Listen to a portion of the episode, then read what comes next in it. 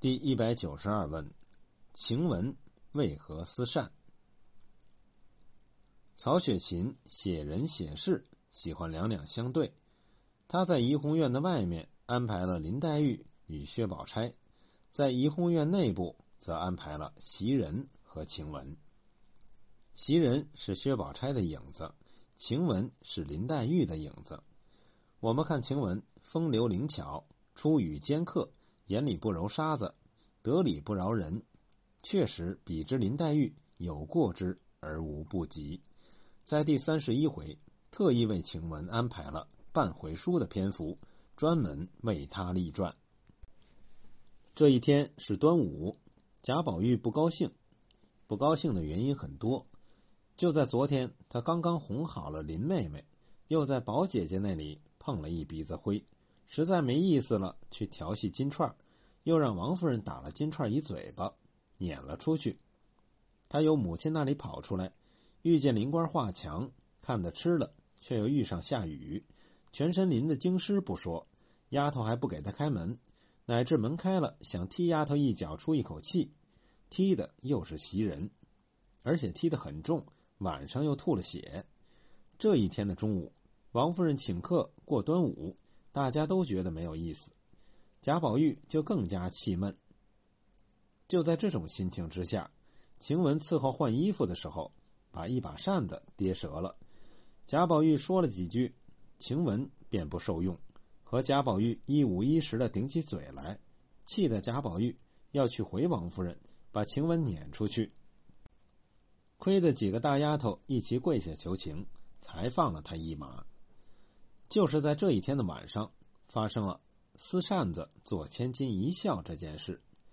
关于这件事，吉毛本在回前有批语云：“撕扇子是以不知情之物供娇嗔不知情时之人一笑，所谓情不情。”应该说，他说的很对。这一节书确实又把贾宝玉那种情不情的天性重重写了一笔。而且从全书来看，凡写次要人物，都是为写主要人物服务，都要让他们与主要人物发生某种关系。这个意识，曹雪芹非常明确。但是，若从晴雯这个次要人物本身来看，则这一章可以视为专门为他立传的一章，因为在以前的三十回书中，晴雯都是偶尔出现，从没有专门写过他的事迹。而在这一回，曹雪芹就要来做这个工作了。在宝玉身边的丫头中，晴雯是心地最单纯的，甚至可以说混沌未开。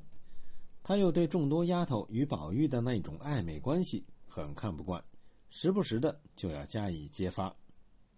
在第二十回，贾宝玉正为麝月梳头，晴雯输了钱回来取钱，见到他们两个，冷笑道。哦，交杯盏还没吃呢，到上头了。等他出去，贾宝玉说：“满屋里就只有他磨牙。”晴雯又进来说道：“我怎么磨牙了？咱们倒得说说。”麝月说：“你去你的吧。”晴雯说：“你们那蛮神弄鬼的，我都知道。等我捞回本来再说话。”明确接出麝月与贾宝玉。有那暧昧之事，在这个第三十一回，他对袭人说：“我倒不知道你们是谁，别叫我替你们害臊了。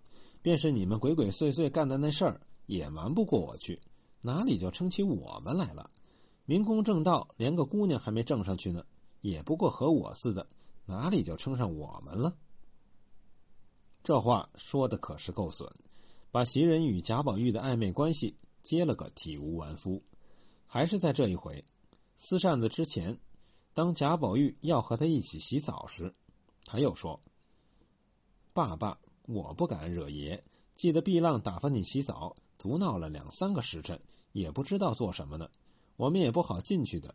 后来洗完了，进去瞧瞧，地下的水淹着床腿儿，连席子上都望着水，也不知是怎么洗了，叫人笑了几天。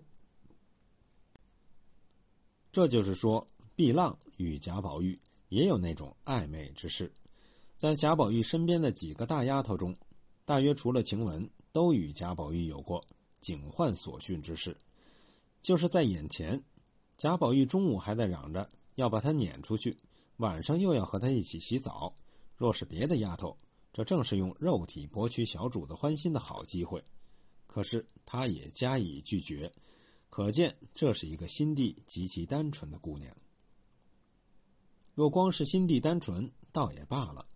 他还是一种火爆脾气，眼里不容沙子，心里有什么，嘴里就说什么。他对于小红就很不客气。可是小红是管家林之孝的女儿，又得到凤姐的赏识，调到身边工作，这对于晴雯绝没有什么好处。在这一回，他又把袭人伤得好惨，实际上为以后他的惨死种下了恶因。